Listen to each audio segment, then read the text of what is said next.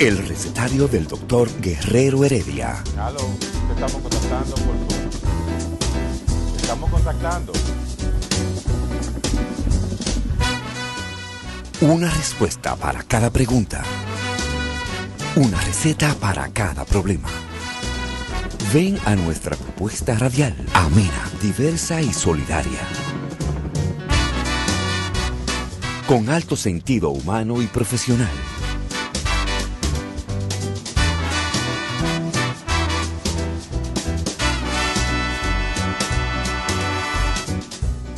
Buenos días.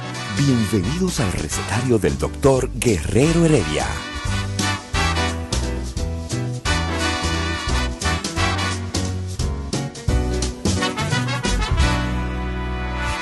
El recetario del doctor Guerrero Heredia. Bueno, seguimos aquí ya en el recetario, tratando de comunicarnos con, con Juan Gibre. Pero el, el teléfono está ahí. Vamos a ver si ya lo, le mandaron la invitación. Es que él entre. Él, él va a entrar a través del, él va a entrar a través de la, de- del email, porque eh, entonces le estamos mandando ahora el email de Zoom para que entre con nosotros. Como un tipo que jode tanto con esto y no, y no puede entrar. ¿Y qué?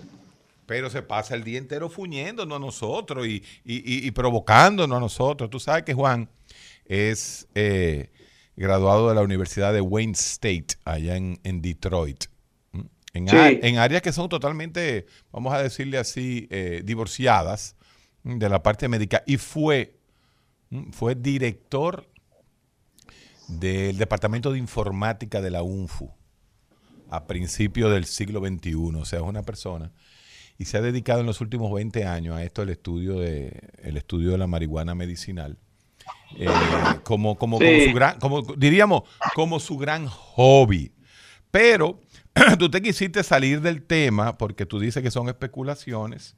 Realmente, obviamente son especulaciones porque eh, están hablando de cosas eh, reales. Lo único real es No, que sí, pero- que se usaba. Ahora, yo sí, te- yo sí, sí sé que en los museos hay mirra, aloe y canela de la época.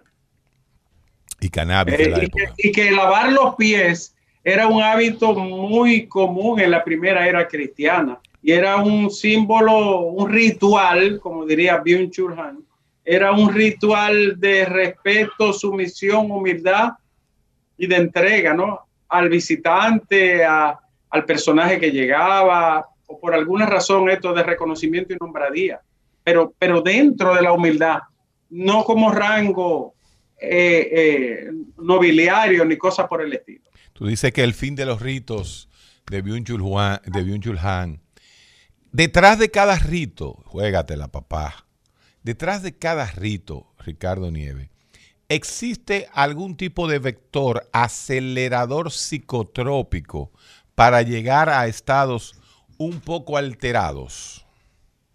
Bien, en uno de los análisis, para mí, Byung-Chul Han junto con Marvin Harris y también recurre mucho a este alemán, ¿cómo se llama este alemán que escribió una obra sobre...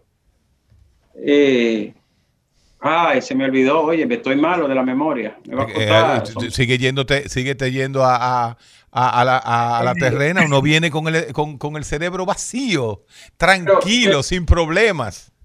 Sí, eso es, pero yo te voy a decir el nombre en solo segundos porque tengo el texto de Han aquí. A Charles Taylor, la ética de la autenticidad es uno. Y el otro es Huizinga, el homo luden, el, el Eh, el, homo el lúdico, el, homo lúdico, el homo lúdico, ya, ok. Eh, claro que sí. Entonces él habla. ¿Tú te acuerdas cuando yo te decía que El unos- otro es Ri- Richard Senne, Héctor. por eso mismo, Eh, eh, Verfahr un Ende des of Felichen Leben. La caída y el fin de, de eso que llama la caída y el fin de, de De la intimidad, de la vida Sí, pública, de la sí. vida pública. Y entonces, eh, Richard Senne aborda eso con, con- con una destreza genial que le sirve de, de apoyo a Byung-Chul Han para analizar cómo los rituales estos han ido desapareciendo. Pero no de una manera maniqueísta, ah, que desapareció este valor, no. ¿Cómo se va aplanando el mundo de los rituales? Y uno de los rituales que él analiza con mayor, a, mayor cabalidad es la, el ritual de los religiosos. Esto. Para los religiosos se necesita una transformación, pero de reposo. Y, y así lo ve él, como un reposo que requiere otro estado de ánimo, concentración mística. Eh, es la, esa celosía de, de ver, de ver el, el mundo ¿no? Y al ser en ese estado de quietud que se vuelve indispensable para, para la vida del hombre, para la vida del ser. Por eso él en, en el análisis habla de, de la capacidad que tenían los antiguos para sacar tiempo para un reposo, pero no un reposo del trabajo, Sí. Es un reposo de- del espíritu, de la conciencia, que formidablemente la desaparición de los rituales Byung Chul Han aborda con una notoriedad única. Y- Dice que eso, Héctor, se, se está vaciando, no se va evaporando de una manera que se nos va adentro, sí. Casi sin explicación. Él no hace un planteamiento moral de lo que son los ritos, ni, No, ni si está en pro o a favor de, por ejemplo, los grandes ritos religiosos. Pero él sí considera que la desaparición de esos ritos desaparece el concepto de hombre y nos convierte solamente en hedonistas personas con necesidades. En Homo. Y ahí entra Y- lo que es... el- así es. Sí. Bueno, ya, ya está, ya entró el amigo. Eh, eh, estamos tratando de llegar. Acuérdate, tú sabes dónde está Juan. Juan está allá en Puerto Plata. Quien llegó aquí es tu otro gran amigo, ese hermano tuyo. ¿Cuál? ¿Cuál Eladio? Hernández te va a mandar un saludito ahora. Mira lo que es la vida. Esa persona yo lo admiro y lo quiero, no lo conozco, solo a través de la red. Espero en los próximos días eh, que tú me lo presentes Al- al que- presencialmente. pero el joven este que está frente a mí, tú dices, en físico. Sí, el, Él es psicólogo. el señor, el señor que te acompaña. Él es psicólogo. Él, él fue presidente de los psicólogos. Ah, el que hacía el programa entre adultos. Ese mismo, no solamente que hacía el programa entre adultos, eh, sino que eso viene, eso se está calentando aquí. Ese hombre está Eso viene y en esta emisora. Así es, un staff. Está preparando un staff que va a poner la, la noche dominicana a bailar rumba, para que lo sepas. Temas, temas espinosos que no se tocan en la radio y si se tocan en chacha, se va a presentar de manera científica y muy comunicativa a través de entre adultos. Temas demasiado agrios para mantenerlo aquí a las 10 de la mañana y va a haber que manejarlo a las a la a- allá a la nochecita. Señores, creo que tenemos a Juan en, en el ¿Ya está aire. Juan? Sí. Bu- buenos días. Buenos días, Hola Juan. Juan, ¿cómo está querido? Estamos muy contentos de estar aquí acompañándolos, a ver si desenmarañamos algo de, de, de- de la psiquis que mantiene eh, esta medicina fuera del alcance de los dominicanos. Excelente Héctor, adelante. Bueno, eh, Eh, tengo ten- tengo eh, la idea de que estoy solamente en audio. Eh, ¿Eso es así? eh, sí, sí, realmente tú estás en Ah, audio. está bien. Tú Estás en audio, sí. Sí, o sea, tú estás en vamos a estar audio. atentos a- O sea, te puedes quitar los zapatos, de peinarte, no te preocupes, que lo que necesitamos es tu voz en este momento. Y tu voz es una voz que clama en el desierto, tipo Montesinos, porque tú te has metido en un tema, en un país donde la doble moral, la hipocresía y la ignorancia nos arropan por todos los lados.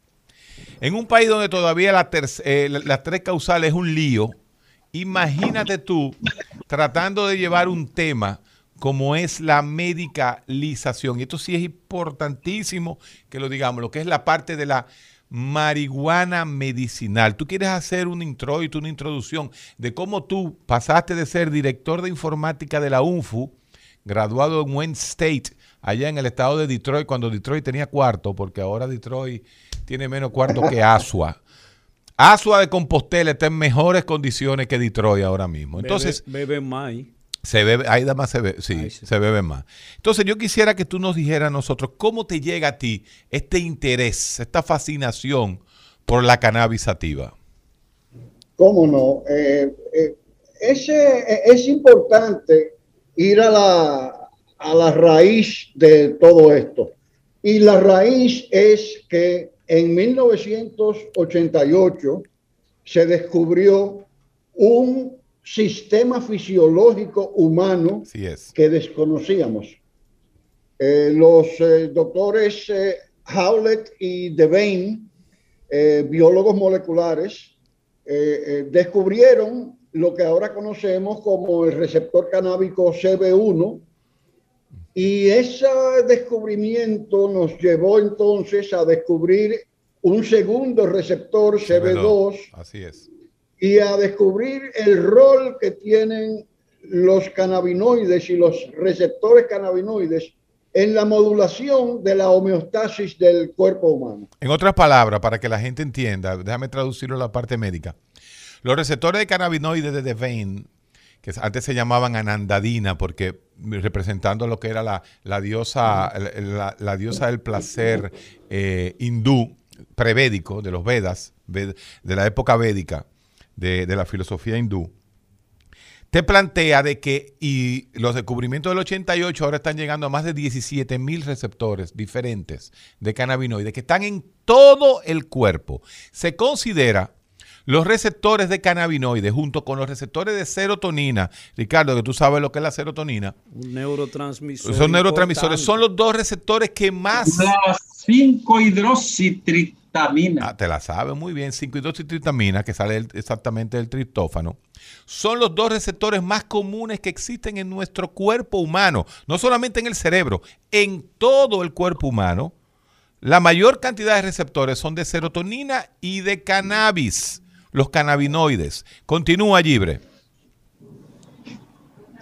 Bien, eh, eh, nadie, nadie sabía cómo funcionaba eh, a nivel molecular lo que hace dentro del cerebro para estimular el apetito, para eliminar la náusea, para calmar las convulsiones, para eliminar el dolor artrítico, para inducir apoptosis, que es el suicidio celular en células cancerosas, pero no en células sanas, eh, para aliviar el dolor, para eh, desinflamar los tejidos inflamados. Eh, nadie entendía cómo fumar un poco de marihuana podía detener un ataque de asma en cuestión de segundos, es prácticamente instantáneo. pasaron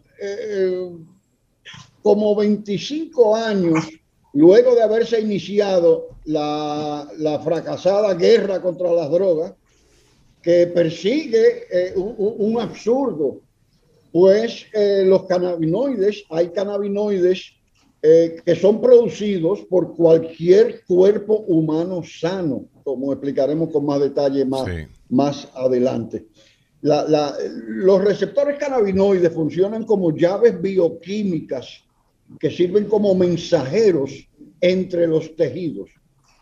Si un tejido está edematizado, por ejemplo, y el cuerpo es capaz de sintetizar cannabinoides, el tejido entonces recibe las instrucciones para expulsar la cantidad de plasma necesario para recuperar la homeostasis normal, ¿verdad?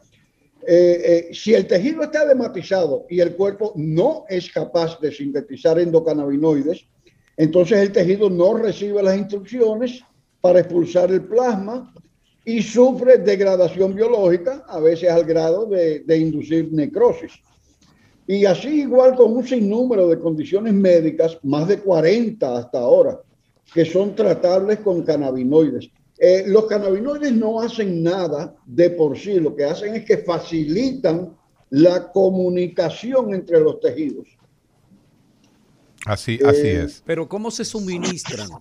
Eso es importante porque... Hay, eh, muchísimas vías, muchísimas vías de administración. No, pero, lo, pero, pero eh, él mencionó cuando uno fuma y eso es lo que aterroriza a la No, no, lo que pasa es que primero... no, no, pero algo importante, déjame yo, déjame yo intervenir. Cuando se fumaba, esa marihuana que se fumaba era la marihuana recreativa, que daba ese efecto. Ahora lo que ya le está hablando es cuando se le quita la parte recreativa, cuando es solamente el medicamento que se puede dar oral, se puede dar en ungüento, se puede dar en gotas, se puede comer, se puede fumar. Pero fumar, aspirar ese tipo de, de cannabinoides no tiene el efecto recreativo de la marihuana. Bueno, eh, eh doctor, eh, eh, tanto el CBD, que es a que se refiere normalmente como la marihuana medicinal, es el CBD, eso es lo que el populacho concibe como la marihuana medicinal. Sin embargo, el THC tiene propiedades terapéuticas muy conocidas y muy amplias también. Claro que sí. son, son distintos. Libre. Hasta ahora tú vas arriba abajo, ¿no? Con esto ayudándote a nadar. Ahora, párate ahora y, atiende esta pregunta. Hay países y personas que no te usan eso y, los seres mantienen su, su homeostasis y su equilibrio. sé ¿cuál es el problema? Solamente, solamente los, eh, los que eh, pueden producir eh, los cannabinoides endógenamente, entonces son beneficiados. Hay muchas condiciones que, bueno, se pueden curar mediante otros métodos pero entonces entramos en el campo de la farmacéutica. La, este, hombre, este, hombre, es un diablo, esto. Mira, eh, Medline dice lo siguiente. Es un león afeitado de este señor. Óigame claramente, y esto no lo digo yo, lo dice Medline. Y yo me llevo de Medline. Yo no me llevo ni de mí, ni de Ricardo, ni de Gibre. Medline. Medline. La, es la vía online que tiene, o sea, en línea, que tienen los norteamericanos oficiales de salud. El Medline dice lo siguiente. Usted solo podrá obtener marihuana medicinal si presenta ciertas afecciones. Las afecciones que la marihuana puede tratar varían de un estado al otro. Las más comunes incluyen, número uno, cáncer. ¿Cómo? Número dos, VIH-Sida, convulsiones y epilepsia, glaucoma, dolor crónico grave, náuseas graves, pérdida de peso y debilidad extrema, lo que se conoce como el síndrome debilitante, espasmos musculares severos y hasta la esclerosis múltiple. no, no, no, lo que te estoy diciendo es, no, no, yo no te estoy haciendo apología, yo estoy diciendo cuáles son las indicaciones, papá. Por eso te dije, no voy a hablar yo, va a hablar y, además, y además hay la referencia de quién lo recomienda, Nieve. No solamente Medline lo dice, eh, parte de mis estudios los he hecho en, el sitio web del National Institute of Health, que es una de las autoridades médicas más reconocidas de los Estados ¿Dónde podemos encontrarlo, aparte de los estudios que tú has hecho? Ah, básicamente yo he estado eh, investigando en los archivos de la NIH, el National Institute of Health, y eh, también el National Institute of Mental Health, que el doctor Guerrero seguramente lo conoce muy bien. El NIMH es justamente la, la institución oficial de salud mental en los Estados Unidos, que tiene una guerra contra el NIDA, el NIDA, que es el, National Institute of Drug Abuse, que está manejado por la doctora Nora Volkow. Hay una serie de situaciones, ahí entraría eh, Ricardo para que tú entiendas. El NIDA, el, NIDA maneja el hecho de que no se legalicen las drogas, ni las drogas recreativas. Y el National Institute of Mental Health lo que está hablando de la parte de la marihuana medicinal, que sí ya es aceptado por el NIDA. ¿Y cuál es la referencia europea con eh, relación a eh, eso? La diferencia la diferencia en el punto de vista entre estas dos instituciones es que una abraza el conocimiento médico y el otro tiene la visión criminalista, que es la versión, la, visión más extendida en la República Dominicana. Claro. Esta gente piensa que consumir eh, medicina es un vicio y no es así. Eh, se, puede, se puede usar como vicio. Sin embargo, agárrate otra vez. Las, estadísticas, las estadísticas demuestran que la marihuana es una de las sustancias menos adictivas. Párate ahí, Una, una sociedad tan libérrima como Estados Unidos, que ya se, 50 estados ya están en proceso de eso. La mitad ya lo aprobó medicinal y, y, también como manera de...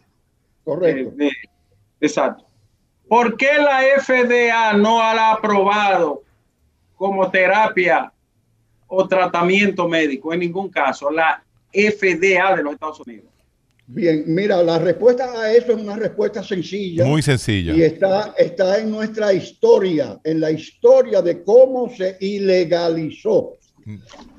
No, pero antes de eso, Juan, Juan, un momento. No, no, espérate. La pregunta es muy simple. La FDA maneja sustancias farmacéuticas. La marihuana entra en lo que se llama medicina alternativa, de cierta forma. Por lo tanto, la, la FDA no tiene que aprobarla, Ricardo. Cuando, cuando, cuando se hace el drobinol y el Tiene que aprobar los extractos. Exactamente, no tiene que aprobar los extractos, Ricardo. Ahora. pero, hay, hay combinaciones sintéticas porque no la prueba tampoco. Sí, están aprobadas. el drobinol, el drobinol está aprobado por la FDA, Ricardo. El dronabinol Está aprobado por la FDA. Pero yo, yo pregunto, ¿en Europa hay alguna referencia, alguna investigación en ese sentido? O por supuesto, pero en Europa no están... El problema no es de Europa. Europa la tiene legalizada en la mayoría de los países para uso recreativo. Y la, descriminalización de, del consumo de marihuana tiene años. Pero ese no es el tema. El tema es la marihuana medicinal. Claro que en, Alemania los estudios del de, de todo lo que tiene que ver con los cannabinoides es enorme y la Universidad de Tel Aviv en Israel es un líder mundial en el estudio de los efectos clínicos de la marihuana. Mira, eso es bueno que tú lo repitas. La Universidad de Tel Aviv, que es una universidad considerada de primer mundo, ¿no? Así mismo, es una de las universidades más reconocidas. Y en esa universidad es que eh, eh, fue que se, se, hizo el trabajo del doctor Rafael Meshulam, que es como quien dice el gurú del THC, porque él fue el que descubrió el THC y fue el primero que lo sintetizó también. Y es el pueblo prometido también. O sea que si el pueblo ah, prometido. No, no, te metas, no te metas con eso, Eladio. Espérate. Ya Eladio lo dañó. Vamos a coger un break, vamos a coger un break. El recetario del doctor Guerrero Heredia. Continuamos en el recetario Guerrero Heredia, tenemos un invitado especial, Juan Gibre, y otro invitado especial, que es Ricardo Nieves. Y, justamente llegó otro invitado especial, eh, Ricardo. Tú sabes quién te tengo de sorpresa aquí, tú lo vas a ver en, en el aire. Domingo Hino Páez, Domingo Carrasco, psicólogo evolucionista, que también va a tener una posición yo sé que él es eh, anti todo, o sea que vamos a ver cuál es la posición que tiene Domingo Carrasco con respecto a el uso medicinal o sobre la propia planta que es el cannabis. Pero mira, yo, yo, te dije a ti hace un momento que qué bueno que es el pueblo prometido el que está haciendo Cuidado contigo. Eh, escúchame. Cuidado. Escúchame. Ese pueblo prometido, uno debe recordar de que los reyes israelitas se ungían con aceite de cannabis. Ungía significa que se untaban. se untaban, se untaban, se rellenaban con aceite, con aceite de, esa, de marihuana. Y, y Jesús lo usaba en los epilépticos. ¿Cómo así que ungía el aceite? Lo que pasa es que en esa época. Jesús, escucha. Pero que no se llamaba marihuana, era cáñamo, el famoso aceite del cáñamo, que la cannabis. Cáñamo significa cannabis. Ajá. Vamos, vamos a volver al programa, ¿no? este especulador que... no, yo, esto, es una especulación. Yo creo que, que, que, que Eladio debe, debe mantenerse como psicólogo. Eh, sí, déjame el especulador que tú tienes ahí. ¿Tú consideras, eh, una pregunta, Ricardo, ¿tú consideras, ah. como decía Karl Popper, que la psicología es una paraciencia? Se equivocó. Ah, ok, está bien. Muchas gracias, Ricardo. Tú eres una persona comedida y conocedor de la ciencia frente a la provocación de un anarquista. Sí, se equivocó porque se basó mucho en el cientificismo que todavía tenía sus raíces muy metidas profundamente en una parte de la metafísica que ellos mismos combatieron desde el Círculo de Viena. y centrado en la física. Y centrado mucho en el fisicalismo, como le llamaron a ese movimiento. Rudolf Carnap. Exacto, que la física era el mundo y, que era todo y que había llegado a su fin, incluso creyeron, hasta ah. que apareció el tranquilo, humilde y, dedicado Max Planck y viró el mundo con la pata arriba, con la física cuántica. Mira, Juan. Sí. Una pregunta que te quiero hacer. Mucho cuidado contigo. ¿eh? No, no, no, no. Puede eh, Sí, sí. Óyeme no es eh, tanto el uso para combatir dolores como el ámbito que se ha dedicado nada más a la satisfacción y al entretenimiento personal, no es al fin y al cabo algo de lo que vivimos corriendo. Buscar paraísos artificiales para evadirse de la realidad. No necesariamente. Bueno, ah. Eh, el, eh, eh, la situación con la, el uso recreativo de cualquier cosa debiera depender de los beneficios o trastornos sociales que produzca la sustancia. Por ejemplo, para mí, la droga más dañina en la República Dominicana es el alcohol. el alcohol produce el 90% de los feminicidios, de los accidentes. de los accidentes viales, el 90% de los homicidios y el 90% de toda la violencia que surge de las discusiones alcohólicas. Entonces, no entiendo por qué, por ejemplo, el Estado promueve eh, drogas como el alcohol y el tabaco, en la televisión. que es un reconocido agente de muerte, en vez de promover el uso de sustancias que son reconocidamente benéficas para la salud. En el año, el 25 de junio del año 2018, la FDA norteamericana, la Administración de Medicamentos Americana, aprobó el uso del medicamento Epidiolex, derivado de la marihuana. 25 de junio de 2018, para barrer un poquito el piso con Ricardo Nieves. Sí, porque él ha venido, ha venido, eh, de provocador solamente. puede, puede provocar todo lo que quiera. estoy, pregúntale a Juan si mis preguntas han sido irreverentes. Yo estoy haciendo preguntas científicas. No, es verdad. El ser humano constantemente lucha por evadirse de la realidad. Por eso se inventó la, psicología y la ciencia de la conducta. ¿Qué pasó? qué le pasa a este señor? Así es. El asunto, está, el asunto está que la actividad social que se genera a partir de uso de sustancias tan distintas como la marihuana o el alcohol, pues necesariamente va a crear controversia. Sin embargo, la marihuana, uno de sus usos terapéuticos es curar el alcoholismo. El usuario regular de marihuana no bebe alcohol porque son eh, eh, eh, situaciones distintas. Yo estuve en una sesión con el afamado psicólogo de, eh, de Harvard, eh, Timothy Leary, y, él oh. explicaba esto, él explicaba esto porque él es conocido por, por su trabajo con el LSD, pero aparte de eso es uno de los psicólogos clínicos más brillantes que ha pasado por Harvard. Su colega de Yale, ¿verdad? Héctor seguramente lo reconoce inmediatamente, aunque el nombre no sea conocido para muchos. ¿Qué universidad usted mencionó? ¿De dónde es el psicólogo? Eh, eh, Timothy Leary. Sí, ¿de dónde? Eh, de la Universidad de Harvard. No, yo no conozco esa universidad, no, no sé dónde queda. De verdad. nosotros no la conocemos. Mira, mira, no, Leary, él es una autoridad, pero hay una realidad, Juan.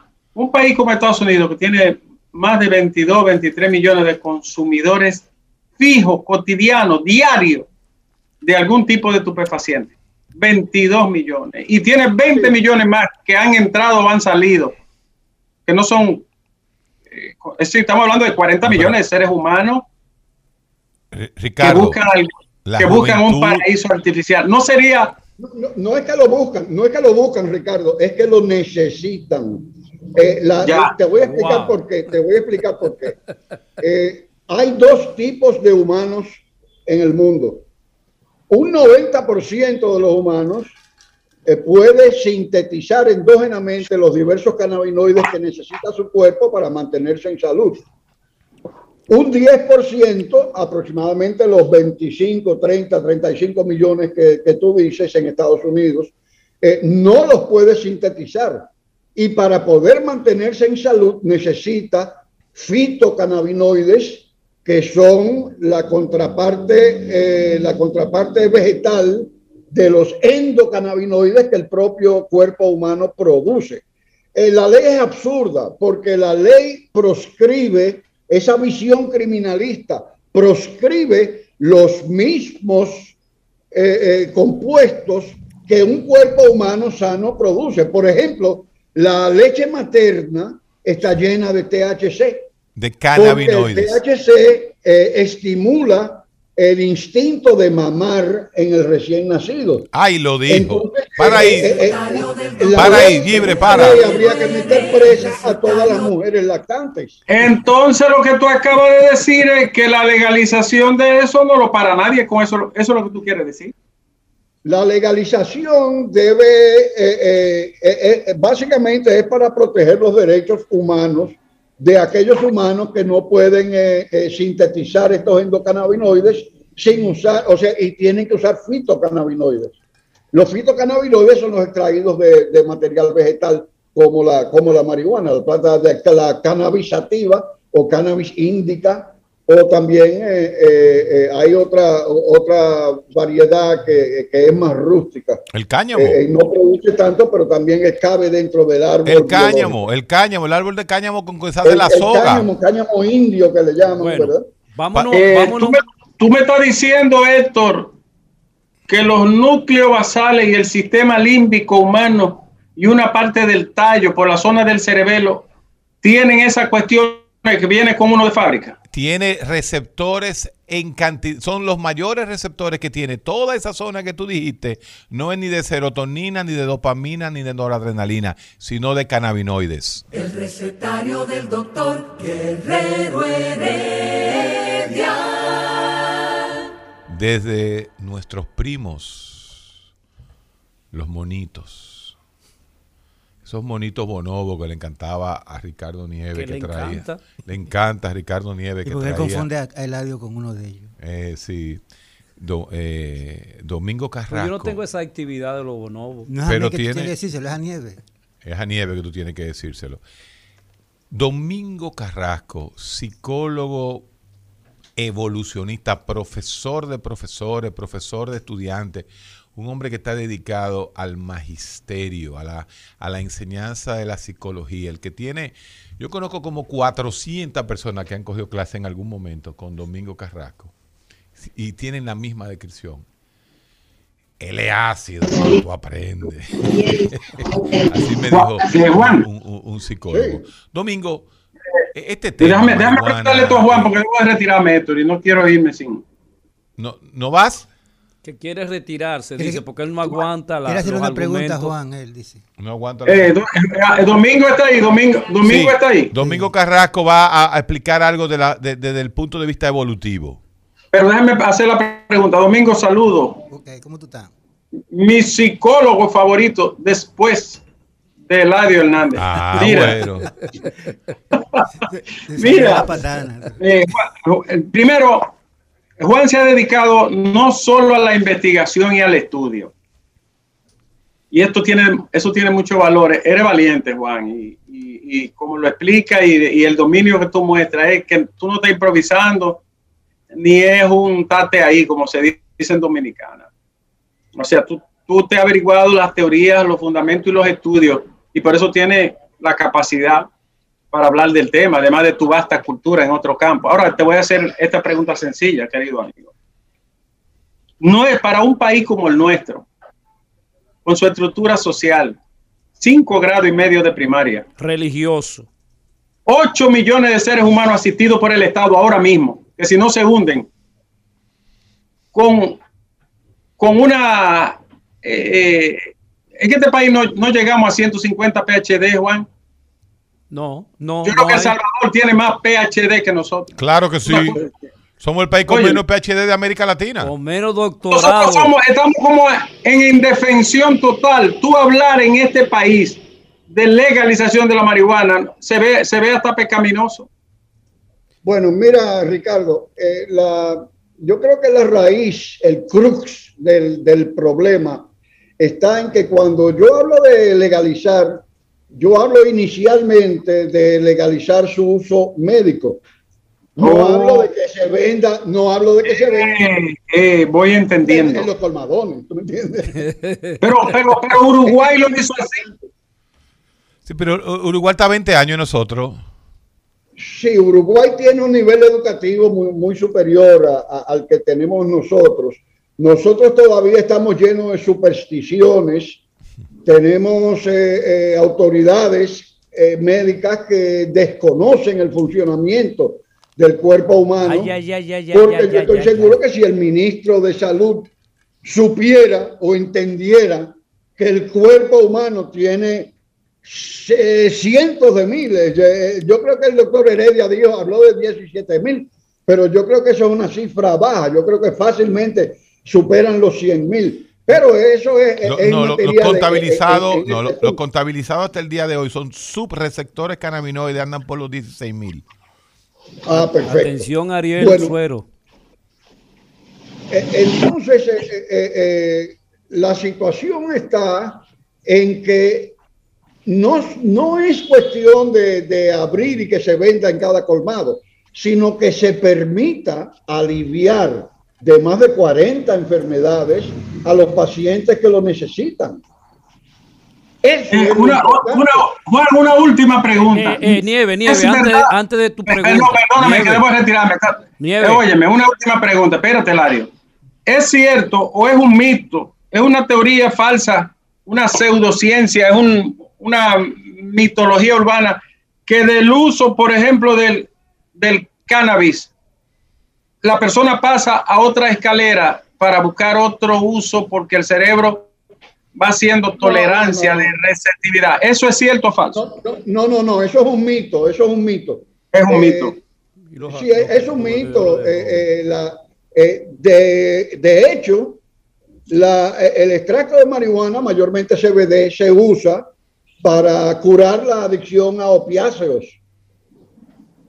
Eh, o sea que detiene, detiene la escalada a otras drogas en vez de estimularlas. entendido. Dímela. está Aprobado por estudios médicos. eh, yo que luego te puedo facilitar eh, URLs o de, de enlaces a, a- a- a- a documentos que comprueban lo que estoy afirmando.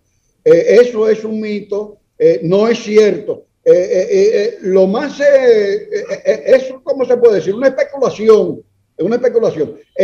La situación ha cambiado mucho, Ricardo. Hace menos de un mes, la Organización Mundial de la Salud retiró el cannabis de la lista de sustancias prohibidas y recomendó a los Estados miembros de las Naciones Unidas que investigaran las propiedades terapéuticas del cannabis.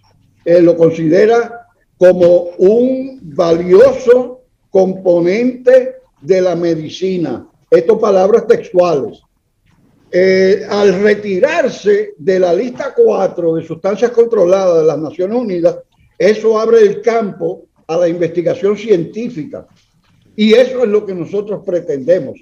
Que, por ejemplo, yo tengo listo, preparado para funcionar, el Instituto Dominicano de Investigación del Cáñamo.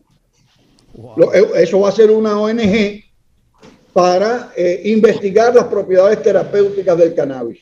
Yo voy a solicitar un permiso de, de, de- de- de- un permiso de operación y voy a solicitar amparo de la ley 5088, que ya sabemos es una ley arcaica médicamente. Eh, eh, Nieve, ¿quién es? Tengo que retirarme, Nieve, antes de tu irte, ¿quién es tu Sí. psiquiatra favorito? Yo te lo voy a decir antes de irme ahora, pero este hombre Héctor es como eh, el amigo Juan Gibre, lo vemos escribiendo en Twitter y vaina, pero uno no sabía que es como una especie de Honoré Gabriel Riquetí, el conde de Mirabó. Realmente, realmente fue Eh, director. Tú sabes que le decía, cómo le decía la antorcha de Provenza a, a Mirabó, que dice, dice Ortega y Gasset, que es el prototipo del político, eh, eh, eh, como, como, como, como sabio, ¿no? Ah, eh, Eh, Juan, gracias por compartir estos minutos con nosotros, sinceramente. Ahora, eh, repíteme la pregunta, Eladio. Eh, la pregunta es, ¿cuál es? Que ya él dijo que el psicólogo preferido era, era Eladio. Dime, repítemela de nuevo. ¿Cuál es tu psiquiatra favorito? Egresado de una universidad extranjera. sigue, sigue, sigue. Excelente estudioso de la neurociencia. Es neuropsicofarmacólogo Estudió filosofía también y lo tengo en segundo lugar porque el primero, ¿tú sabes quién es? ¡Llévatelo! El recetario del doctor Guerrero Heredia. Continuamos con el recetario del doctor Guerrero Heredia. Tenemos a Juan Gibre en el aire. Tenemos a Domingo Carrasco, psicólogo evolucionista. La evolución de la psicología, cómo el hombre, cómo el hombre fue adquiriendo esa forma de pensar. Y también debemos decir que este programa eh, eh, está con nosotros el, el grupo de Somos Pueblo, que tienen una posición también eh, interesantísima con, la, con lo que es el cannabis medicinal. Eh, así que un saludo a, todo el grupo Somos Pueblo, jóvenes, Piro, jóvenes, a la nueva Ricardo. generación. Eh, sí, es otro mundo. Estamos en, en el 2021. Evolucionamos, Domingo Carrasco. Gracias precisamente a sustancias como la que ustedes se están refiriendo. ¿Por qué? Porque en el cuerno de África y en el sudeste de África,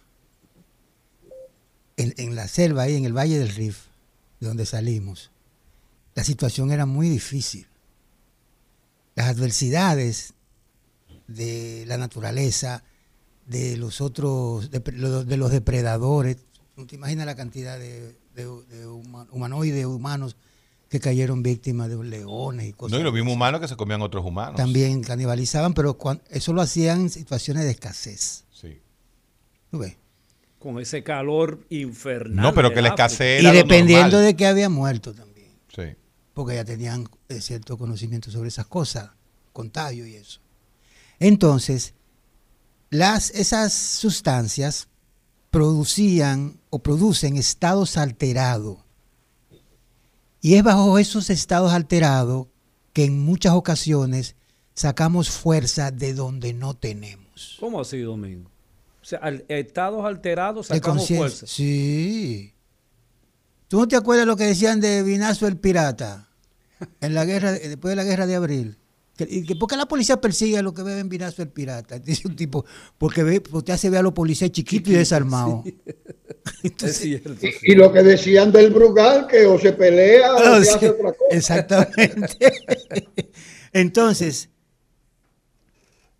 hasta incluso, tú no ves que hay tipos que cuando se van a declarar se dan un trago. ¿Tú sabes lo que significa eso? ¿Qué significa eso? ¿Eh? Que está abriendo la puerta a, su generación futura. ¿Por qué? Porque al tener el valor por, la, por el estado alterado de declarársele a una mujer, una mujer que estaba esperando hace siglos que ese hombre hiciera eso, se, se concreta una alianza, una unión, y ahí van a venir hijos. ¿Tú ves? Si no hubiera sido por ese momentito, esa, esa, unión no se hubiera dado nunca. Ok. Entonces. el, estado alterado. Sí, exacto. Exacto. Entonces, se descubrieron sustancias eh, o, hierbas, hojas, que producían efectos que llenaban de valor. Entonces, con tantos enemigos naturales que teníamos, Solamente... Y sin explicaciones de los fenómenos naturales también. Exacto, bueno, pero ahí cuando venía un huracán decíamos que era una cosa que lo había mandado. Sí, exacto. Decíamos, no, decimos todavía. Decimos todavía porque yo veo que cuando hay cosas de ese tipo, hay gente que se congrega a orar, a orar, a orar, para que Dios intervenga. Entonces cuando yo veo que acaba con todo, yo digo, bueno, ¿qué fue? No yo. El caso de la, del coronavirus en este momento. Pero continúa. Entonces, para batallar en la guerra, porque había muchas guerras tribales y todo era por la escasez de los recursos. Entonces la escasez de recursos hacía que un grupo que descubría que allí ustedes están muy demasiado bien, iba a invadía. Y tú tenías que defender eso. Y si tú estabas en minoría, tú tenías que sacar fuerza de donde no tuviera. Así es. Eh, Juan Libre, ¿existe en nuestro país un movimiento, un grupo organizado realmente sobre tratar de llevar la ciencia, ¿no? Definitivamente a lo social con respecto a lo que es eh, la cannabis medicinal. Conozco también los esfuerzos que está haciendo eh, el abogado Félix Portes, el cual él mismo expresa la razón por la cual él está pidiendo la legalización de la marihuana medicinal.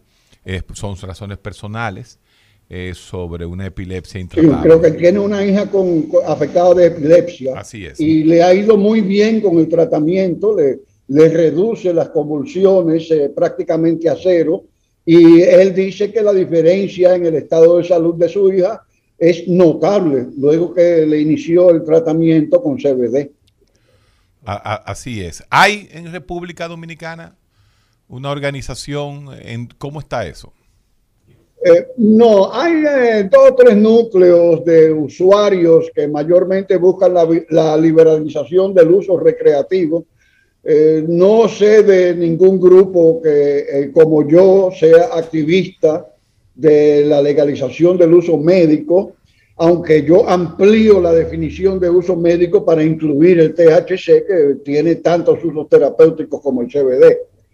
Eh, aquí estamos muy desorganizados. Hay que recordar que el uso de la marihuana en este país eh, eh, realmente viene aproximadamente de la, de, la revolución del 65, cuando mayormente los soldados que vinieron, algunos de ellos la usaban y comenzaron a, a ganar adeptos, amistades a base de brindar algo de, la marihuana que, trajeron.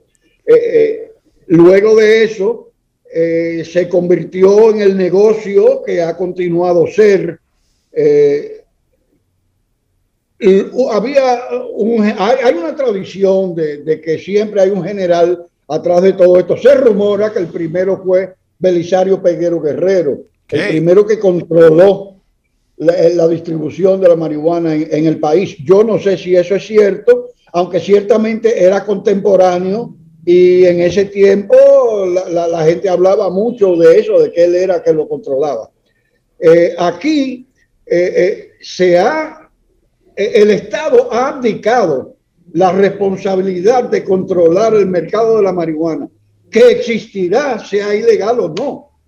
Lo único que si es ilegal, si es ilegal, entonces genera ganancias ilícitas, genera mafia, genera violencia, porque todas las prohibiciones son nocivas.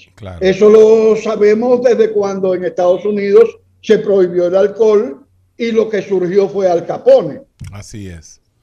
Eh, la, eh, eh, la ilegalización de cualquier sustancia lo que hace es que promueve el tráfico ilegal que los mafiosos aprovechan para implantar violencia y para hacer pingüe fortuna a base del control férreo del mercado. Médico el, el, Estado Dominicano debe proceder a legalizar su uso médico y a tomar la responsabilidad de controlar y supervisar esas sustancias para que los usuarios reciban sustancias puras, sustancias que no estén contaminadas con pesticidas, sustancias que no estén contaminadas con fungicidas, con eh, eh, eh, materia animal descompuesta, que no sea adulterado. Aquí durante un tiempo yo recuerdo que mucha gente que yo conocía dejó de fumar lo que le decían la jaraca, la, la, hierba que, que, se vende así, porque la mezclaban con bazuco, que es un precursor de la cocaína, ¿verdad? la mezclaba con bazuco para incrementar su potencial de adicción. Entonces, eso eh, eh, eh, es una abdicación del rol propio del Estado. El Estado debe controlar el mercado, o si no, el mercado controlará al Estado, que es lo que está sucediendo ahora. Bueno. Wow. o eh, sea, es el aspecto económico de sí, todo. cla- lo que no, tiene claro, que ahí ver viene el liazo que es económico, pero por eso es que quere- queremos... No solamente económico, también de salud, porque por ejemplo, si el Estado vela por la pureza, la cantidad, que el consumidor sepa qué porcentaje de THC tiene una sustancia, que sepa qué porcentaje de CBD, la relación entre ambos, que no esté contaminado, que no le vaya a hacer daño consumirlo porque digamos tenga trazos de mercurio, vamos a decir, o trazos de cualquier otra sustancia nociva. Eh, eso hay que llevarlo al punto de que el Estado asuma la responsabilidad que le compete. Esto no se le debe dejar al manejo de los mafiosos, porque entonces ellos serán los que controlarán para su beneficio. Esto hay que legalizar el mercado y que el Estado supervise la producción controlando firmemente la, la, eh, la producción y lo, que, y lo que se hace con ella y hasta los precios, diría yo. ¿Y, y tú crees que en República Dominicana eso puede ser factible en este momento? Claro que sí, todo es cuestión de voluntad política y también de voluntad médica, porque aquí lo principal es que eh, eh, las autoridades de salud están aplicando su responsabilidad médica. Es imposible que alguien que no sabe que el cuerpo humano tiene 16 mil o 17 mil receptores cannabinoides me quiera indicar a mí lo que yo tengo que hacer para, para tener, estar en salud. Eso es imposible. Y la responsabilidad también la tiene el, el Ministerio de Educación Superior, Ciencia y Tecnología, Juan, que debiera avalar Y el- lo que la ciencia médica conoce. Y el gremio que agrupa a todos los médicos debe estar enterado de todo El, esto. El CMD debiera ser uno de los principales activistas en pro de la legalización de la marihuana, porque esto es del uso médico que estamos tratando, que es irrebatible. Eso no se puede negar. El cuerpo humano tiene, igual que todos los mamíferos, un sistema cannabinoide. O la ciencia médica entiende eso, o es una ciencia inútil. así es. Juan, están preguntando desde los Estados Unidos que si ese señor es el poeta Juan Gibre. Ah, mi padre fue el poeta. Así es. Él es el hijo de- del famoso poeta Juan Gibre. Te están mandando saludos de los Estados Unidos, Juan. Ah, muy, ag- muy agradecido y gracias por tener a papá en su memoria, que yo creo que una de las eh, grandes injusticias culturales es lo que eh, eh, es que quien una vez fue nombrado Reserva Cultural de la República Dominicana no tenga ni siquiera una calle con su nombre en Santo Domingo. Y allá en Puerto Plata, Aquí tampoco, aquí tampoco. bueno, Eh, eh, nosotros somos laxos en ese sentido. Eh, nosotros tenemos que dejar de ponerle nombre de Juan Pablo Duarte a todo sí. y tenemos que comenzar a diversificar nuestra cultura eh, poniendo de- eh, a las calles nombres de médicos, nombres de artistas, nombres eh, eh, de- que, que tengan algún sentido cultural para nuestro pueblo y no solamente limitarnos a, a- a la visión a la visión patriótica exclusiva de unos pocos que aunque hicieron un gran trabajo y a ellos le debemos la patria eh, realmente creo que se nos ha ido la mano poniéndole el nombre de Duarte a montaña a parques Juan. a calles a, todo todo aquí Juan. tiene el nombre de Duarte entonces diversifiquemos un poco y seamos un poco más cultos en el Juan. proceso Juan, mira, Sí. no hay una calle que se llame Juan Gibre, pero sí una que se llama Juancito Sport. El recetario del doctor Guerrero Heredia. Regresamos al recetario de Guerrero Heredia y queremos pedirle a nuestros oyentes, eh, Juan, que hagan sus preguntas a tu persona con relación a tu planteamiento eh, valiente, innovador. Aquí está sonando un teléfono, pero eso no va a interrumpir que nosotros el, eh, pedirle a nuestros oyentes que puedan hacer su llamada en este momento al 809-682-9850. 809-682-9850. Y si usted está en cualquier rincón del mundo, usted puede llamar al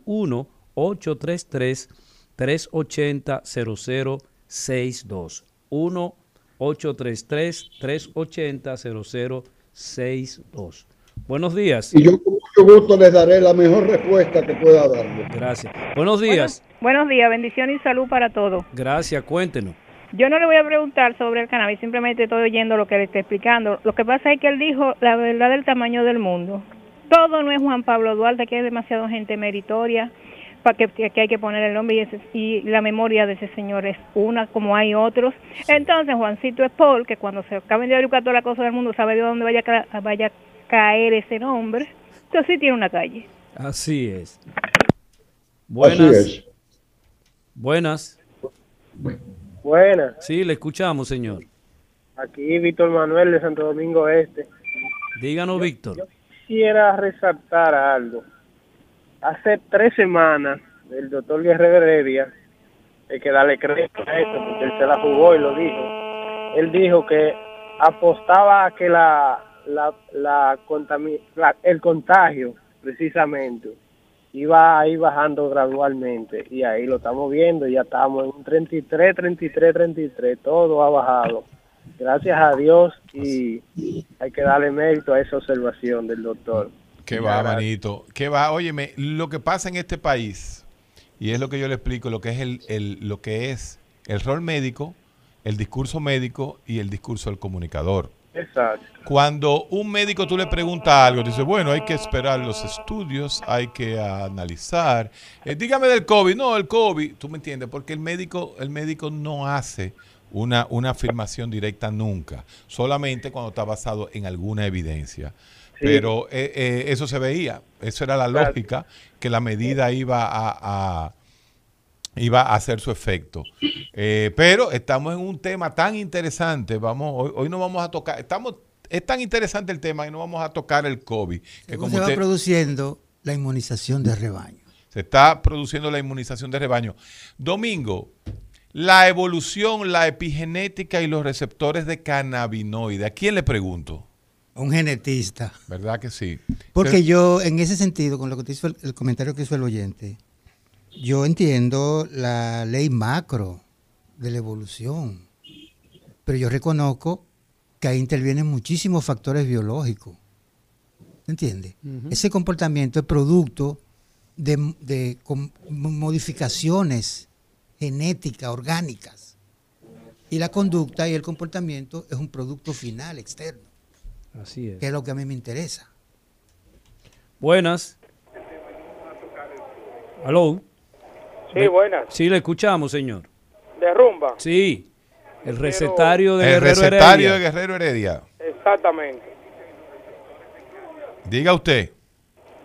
Doctor, yo quiero saber cuándo aquí se va a hacer un registro de lo, un ejemplo, si en mi sector hay 200 personas con diabetes, hay 100 personas hipertensas, en mi sector La Ciénaga, un barrio popular, ¿cuándo salud pública va a hacer como esa relación de identificar a las personas que tienen alguna Condición. eh, enfermedad X, porque yo creo que es tiempo de que ya eso se eh, que se regularice. En el sector la ciénaga hay tanto diabético, tanto hipertenso, y a nivel nacional, o sea, que salud pública tenga un control de poder determinar X cantidad de pacientes con. X, Excelente. con X eh, eh, enfermedad.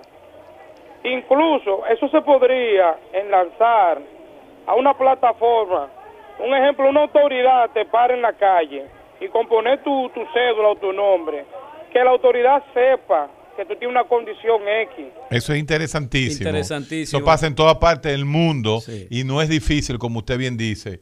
La misma cédula debería tener inmediatamente el dato de que si usted es diabético, si usted es alérgico a la penicilina, hay una serie de cosas que se ponen, claro, claro, claro. Pero sí. lo que él está- se está refiriendo es lo que hemos luchado por mucho tiempo y seguimos, eh, la atención primaria. Cuando en María Auxiliadora se establezcan los centros de atención primaria, por ejemplo, la gente no va a tener que ir al Morgan porque es en la atención primaria que, que te da un número de personas que viven en el sector. ¿Y qué resulta? Que si hay una atención primaria, hay un censo de la población de ese sector, de ese barrio.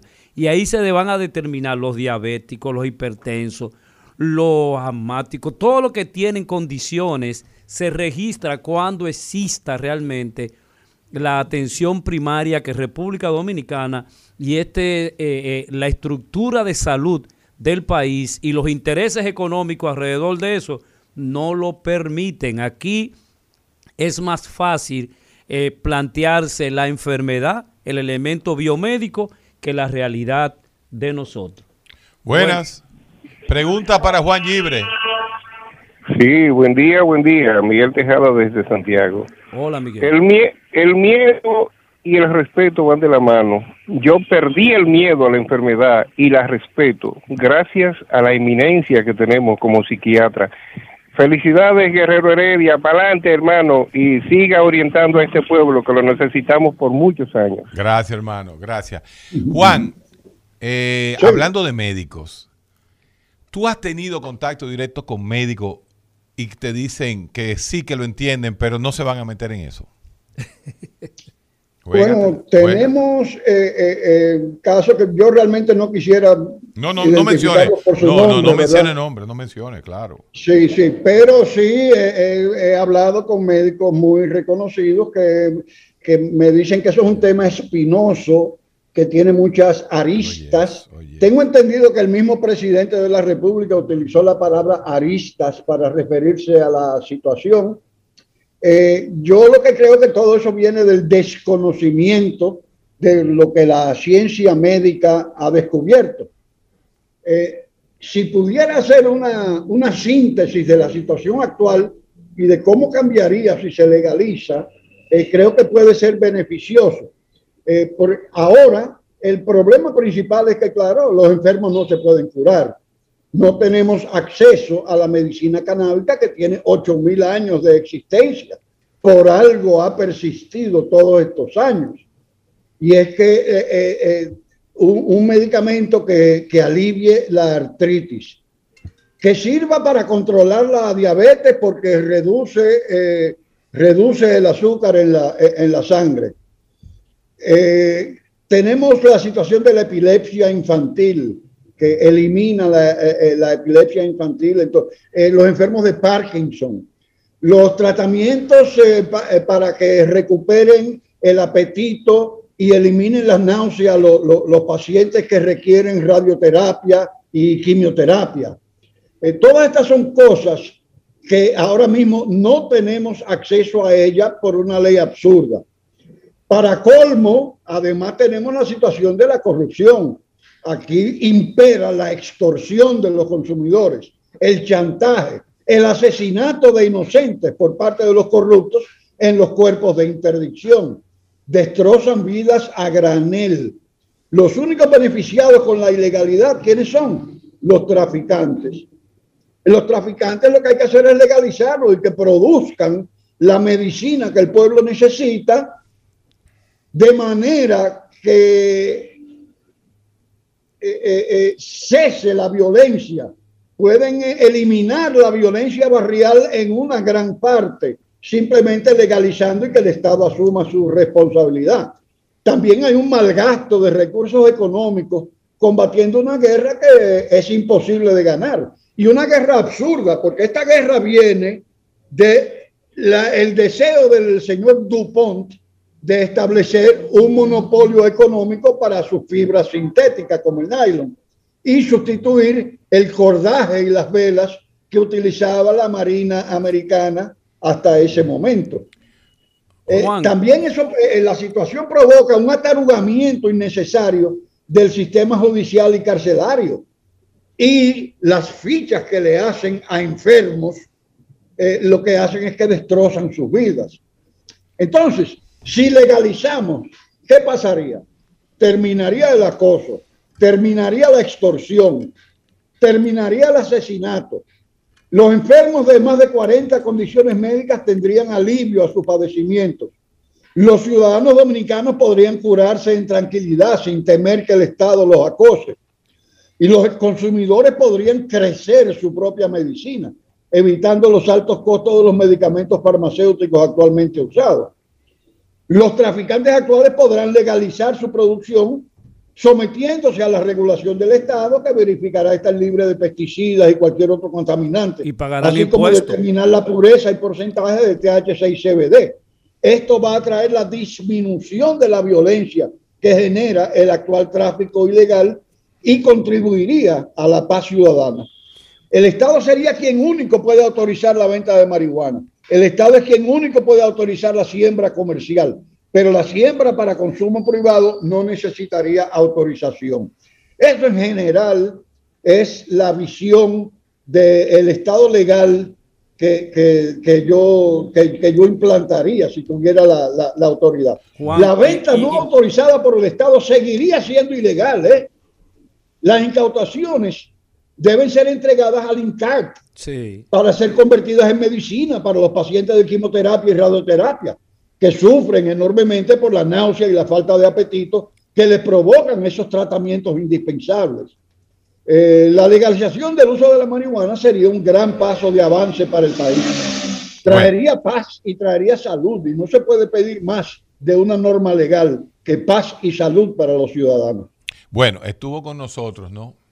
Eh, gracias al amigo Juan Gibre, eh, quien va a seguir participando porque este foro este foro se va a encender en este país de alguna forma u otra. Y somos los médicos los que tenemos que, tomar, vamos a llamar así, eh, este, este foco de interés. Que a veces, a mí me dicen, a mí me dicen a veces, pero Guerrero, ¿y, cuál, es, cuál, es, cuál es el interés de la marihuana? Le digo yo, pregúntale a los americanos que en cada elecciones que hacen, en cada elecciones que se hacen en los Estados Unidos, de los que se mide y lo que se, eh, lo que se hace son eh, plebiscitos sobre la marihuana. Tienen más de 20 años que en todas las elecciones norteamericanas hacen plebiscito con respecto a la marihuana. Imagínate tú, si esos son los americanos, lo que está pasando en el mundo entero con, respecto a esta situación. Gracias, Juan. Eh, ¿Cómo está Puerto Plata? Un verdadero placer eh, para mí, Héctor. esto te agradezco enormemente la oportunidad que me das de expresar mis puntos de vista sobre un tema que yo creo debe ser de interés nacional y cuya solución de esa problemática debe ser de interés estratégico para nuestro país.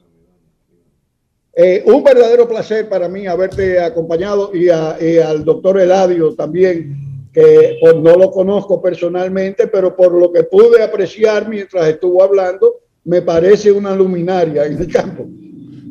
Así que, estoy en la mejor disposición de en el futuro, en cualquier momento, ampliar sobre estos temas y puntualizar quizás algunos detalles que por la brevedad del tiempo que no, no, pudimos tratar. Juan, otro, otro tema, el último, el último, porque aquí tenemos el audio que es muy, muy, muy procubano. En Cuba se está utilizando eh, la marihuana medicinal. No, no, no, en Cuba es totalmente ilegal. Lo que me sorprende porque siendo Cuba líder de la medicina mundial en otros aspectos, eh, me sorprende que no estén eh, estudiando más el potencial terapéutico. De, no, digamos, no me gusta hablar del, del potencial terapéutico de la marihuana, porque eso tiene como una connotación negativa que debemos trabajar para eliminar, pero sí las propiedades terapéuticas de los cannabinoides para enfocar sobre el término correcto, porque recuerda que eh, eh, la marihuana tiene más de 60 cannabinoides, cada uno de ellos con efectos distintos. Y entonces hay que estudiar y ampliar ese conocimiento científico para tener una mejor base, para poder analizar y, recomendación, y recomendar eh, pautas de salubridad al pueblo que tanto la necesita. Bueno, eh, eh, nosotros nos sentimos sumamente complacidos puesto que este tema regularmente los, básicamente los médicos le salen corriendo y mucha gente no le gusta hablar del tema que es una realidad en República Dominicana. ¿Por qué es una realidad? Porque el consumo está ahí. El consumo está ahí y eh, nosotros también somos tan hipócritas, tan doble moral, que el alcohol que es una droga también, el mayor productor de desgracia en República Dominicana, eh, eh, es legal y la gente lo consume de manera eh, eh, masiva, incluyendo que se anuncia por la televisión. Bueno, el punto está en Y se que... vende en el toque de queda. Y se vende en el toque de queda. El, el- el punto está que uno no puede entrarle a ese tema con eso, porque así nunca va a pasar lo que es la marihuana medicinal. Lo único que hay que Sí, los decir... intereses creados eh, son muy fuertes, ¿verdad? El alcohol, la producción de alcohol es una industria nacional y lo seguirá siendo por mucho tiempo, a pesar del daño que sabemos produce. Y usted está en la provincia justamente donde hay una, una muy potente. Así es. Este tipo- este Eh, tipo el, mo- motor económico de la provincia por muchos años. El recetario del doctor Guerrero Heredia. Bueno, vamos a aprovechar. Vamos, exacto, vamos a aprovechar el audio que tenemos aquí a Domingo Carrasco, que siempre nos trae esos temas de evolución, eh, psicología y este tipo de cosas. Domingo, entonces, tú dijiste algo interesante que a la gente le molesta. Le molesta a la gente. ¿Cómo así? Oh, cuando tú dices que salimos del África, ¿por qué la gente se molesta con eso? Por el, por el prejuicio que hay contra los negros, que por cierto son la parte de la población más pobre del mundo. En Estados Unidos los más pobres son negros. Negros y latinos, así Sí. es. Y el tema de la supremacía blanca. Y el tema, y el tema, por ejemplo, en Estados Unidos, que el 75% de la población es blanca, pero se calcula que en el 2050, 2060, ya esa población será eh, marrón. Pero yo lo lindo, los blancos de hoy fueron negros ayer. Sí, así es. ¿Cómo es- y cómo esa es- es, cómo es? una realidad que hay que explicar. Espérate, ese es el punto. Sí. Los blancos de hoy, los chinos de hoy, También. y todo el mundo era negro. Negro. negro. Negro. Negro azabache. Negro, porque el Homo sapiens salió del África. Y los otros hom- homos también salieron del África.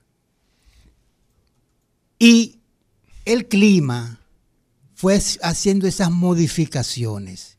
Por ejemplo, el pelo del negro africano es un radiador. ¿Cómo así? Filtra el aire y lo distribuye mejor que el que usa el pelo lacio para enfriar el cráneo por el calor que hacía ahí en África. O sea, el cabello es ensortijado, crespo, pues no es malo. Es un radiador. Esos son ustedes. Malo es el mío que se me cayó. Tú ves. Ah, bueno. Malo era el tuyo que se te cayó. El pelo crespo sirve para enfriar, enfriar el, cráneo, caco. el- claro. Y entonces el, el pelo lacio. Es un abrigo. Protege, Ah, es un protege. Es un abrigo, entonces óyeme. Claro. Ese pelo se- eh, lacio que se pega a la piel mantiene el calor. Ajá. Por eso los nórdicos tienen esas características y los sudafricanos en África tienen esa otra. Sí. Entonces ya está calculado. Si, una fami- si un negro africano, dos, una pareja de negros africanos, negro, negro purito, emigran hacia el norte, en 20 generaciones su descendencia son blancos, Blanco, igualito que lo que están sí. ahí.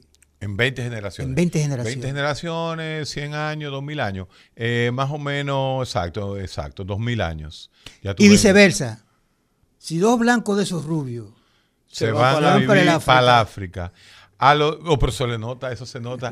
Tú ves aquí, tú ves aquí esos italianos y esos franceses que viven en la terrena, ahí donde estaba, eh, Montaner. no, donde estaba Ricardo Nieves lambiendo este Ah, fin de semana. ya sé. Entonces, óyeme, tú lo ves y ya, y ya comienzan a dominicanizarse con una generación, ya la segunda, mi hermano, mire, están maroteando igual que lo de aquí. Y los muchachitos marrones. Eh, Y los muchachitos marroncitos. No, y la piel, la, la piel, el sol la va, la va torturando, para Sí. decirlo de alguna manera. Llámame Rafael Paz. ¿Tú ves? Y entonces, eh, eh, ese proceso, ¿verdad? Muchacho, tú estás negro, es que estoy cogiendo mucho sol. Entonces, el- el- la realidad eh, no es que simplemente el- los negros son una cosa y los blancos son. Es lo mismo. la misma. Claro. El, mismo, el mismo negro que salió del África que de repente ya es un blanco después de dos mil años. Lo, lo, lo, lo, lo- ¿cómo es? Lo- lo- los ojitos, ¿cómo le dicen? Los pliegues epicánticos de los asiáticos también tienen una explicación porque tenía que protegerse también contra qué. No, no, con- con- eh, tú dices, lo- lo- no, Lo- eso, era, eso, eso era del polen, la polinización, Exacto. todos los fenómenos de, de alergia que había en ese momento. Eso, Acuérdate ustedes que están hablando de los chinos, lo que los, pasa es que los chinos tienen un lío. asiáticos. Los chinos tienen un lío porque es que el chino viene, tiene calor y tiene frío y, y todas esas zonas, o sea, la, la evolución de la raza eh, amarilla eh, es todavía más complicada justamente. Y del punto de vista genético, y eso lo vemos nosotros en los estudios, los primeros estudios genéticos con medicina se hicieron con los antihipertensivos y se hacían con los antihipertensivos. Entonces se considera lo blanco una cosa, pero después el chino, el negro y el latino se considera lo mismo, negro. Fíjate que, pero era porque salíamos del negro. Ajá. Hasta Rafael Paz, que parece, que parece francés, salió, sa- salimos toditos los negro. negros. Por cierto, eh, tenemos aquí en la continuación de Todos somos hijos de Eva. Mediodía con Mariotti. Óyeme, Rafa, ganaste, arrasaste tú ahí en el comité, en el comité central de- del PLD. Doctor, qué contento, qué feliz estoy de estar con usted aquí. Con, Ah, ya tú ves Con aquí. ustedes, con mi querido doctor Eladio también. Sí, subiendo un poco el, el Sí. nivel, el nivel intelectual de, de- de los programas. Así es. No, ayer tuvimos una jornada extraordinaria en el Partido de la Liberación Dominicana. Eh, la renovación se expresó con fuerza. Una ¿La gran quién? cantidad de jóvenes. Jóvenes. Pero una cosa maravillosa, doctor. Yo quisiera que usted lo conozca a, a todos o a la mayoría. De verdad, jóvenes formados, con compromiso con el país, con una nueva visión. Y, y lo que ocurrió ayer va a marcar un nuevo ciclo en el Bueno. Partido de la Liberación Dominicana. Mira, si tú supieras quiénes fueron los siete primeros jovencitos del PLD, antes de que fuéramos mayores de edad. Si tú los escuchas, existía, te, te lo voy a contar a ¿Quiénes ti son? porque ¿Quiénes son? no te lo voy a decir porque tú eres la nueva generación de, de- del PLD. Cuando Juan Bosch fundó el PLD, 1973, eh, habíamos, eh, ya fue el 74, o sea, 9, 10 años, 10, 75. En el 75, antes, no, antes del Congreso, el primer Congreso fue en el 73, o sea, yo tenía 8 años. Juan Bosch se le ocurrió formar los Petigres del PLD. Petigre venía de pioneros cubanos, porque tú, tú no sabías que tu partido salió del, del- del- del comunismo rancio. Ustedes ahora es que lo han ¿Y cambiado. ¿Qué, qué es lo que tú dices? Sí, claro, ¿Qué es lo Juan hablas Juan era comunista en esa época, pero no nos vamos a hermano? meter en ese tema. Ok. Allantaba con eso. Allantaba con eso, no era, no era comunista. No, creo que Lo que pasa es que Rafael Paz pertenece a la nueva generación, es, el PLD posmoderno. Ok. Óyeme. Un pique Oye, ¿quién éramos los petigres del PLD? Oye, y yo era la voz del PLD. Tú no lo sabías, yo era la voz. Yo era la, lo he dicho aquí 300 veces, se los dije a... El, eh, oye ¿Cómo lo que, que- yo cómo que decía, dice el niñito? El carajito. Tú te lo sabes cómo era. Yo decía, yo decía, oye lo que yo decía. El Partido de la Liberación Dominicana PLD que dirige el profesor Juan Bosch, expresidente de la República, el que tiene el voto morado y la estrella amarilla, presenta Vanguardia del Pueblo. Tú te estás dando cuenta que yo era. Entonces, los, los petigres del PLD éramos. Oye, oye, oye, qué, oye, qué grupito de viejos. Ya somos unos viejos toditos, mira. Juan Basanta, el hijo de Doña Milagro Ortiz. Imagínate, fundadora del PLD. Una estrella. Vidocito Medina, el neurocirujano, el hijo de Vidó Medina. Wow. Eh, Ricardito, el hijo de, de Euclides Gutiérrez. Nieve, la, la- la hija de Bonaparte Gotró Piñeiro. Y el comandante de eso, eh, este señor que está aquí, el hijo de Boco Guerrero. Eso éramos el grupo, pa- para que tú te des De los cuenta. petigres. Éramos los petigres. Ni, ni, ni Charlie Mariotti se sabía esa.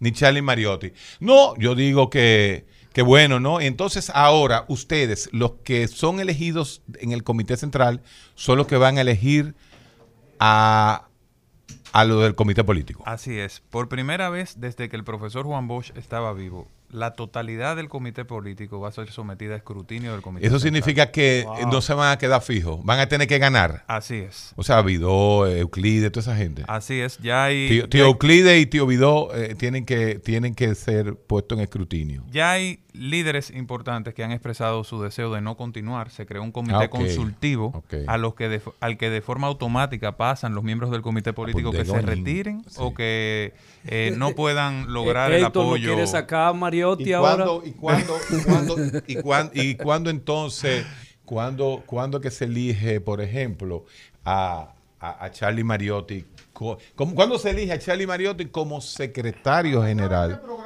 Ven, entra para acá, hombre, aquí no hay hora. Óyeme, el recetario comienza cuando el rumbo de la mañana termina. Y Mariotti comienza cuando el recetario termine más. Ya cogí cuerda, me voy. El recetario del doctor Guerrero Heredia. Rumba 98.5, una emisora RCC Media.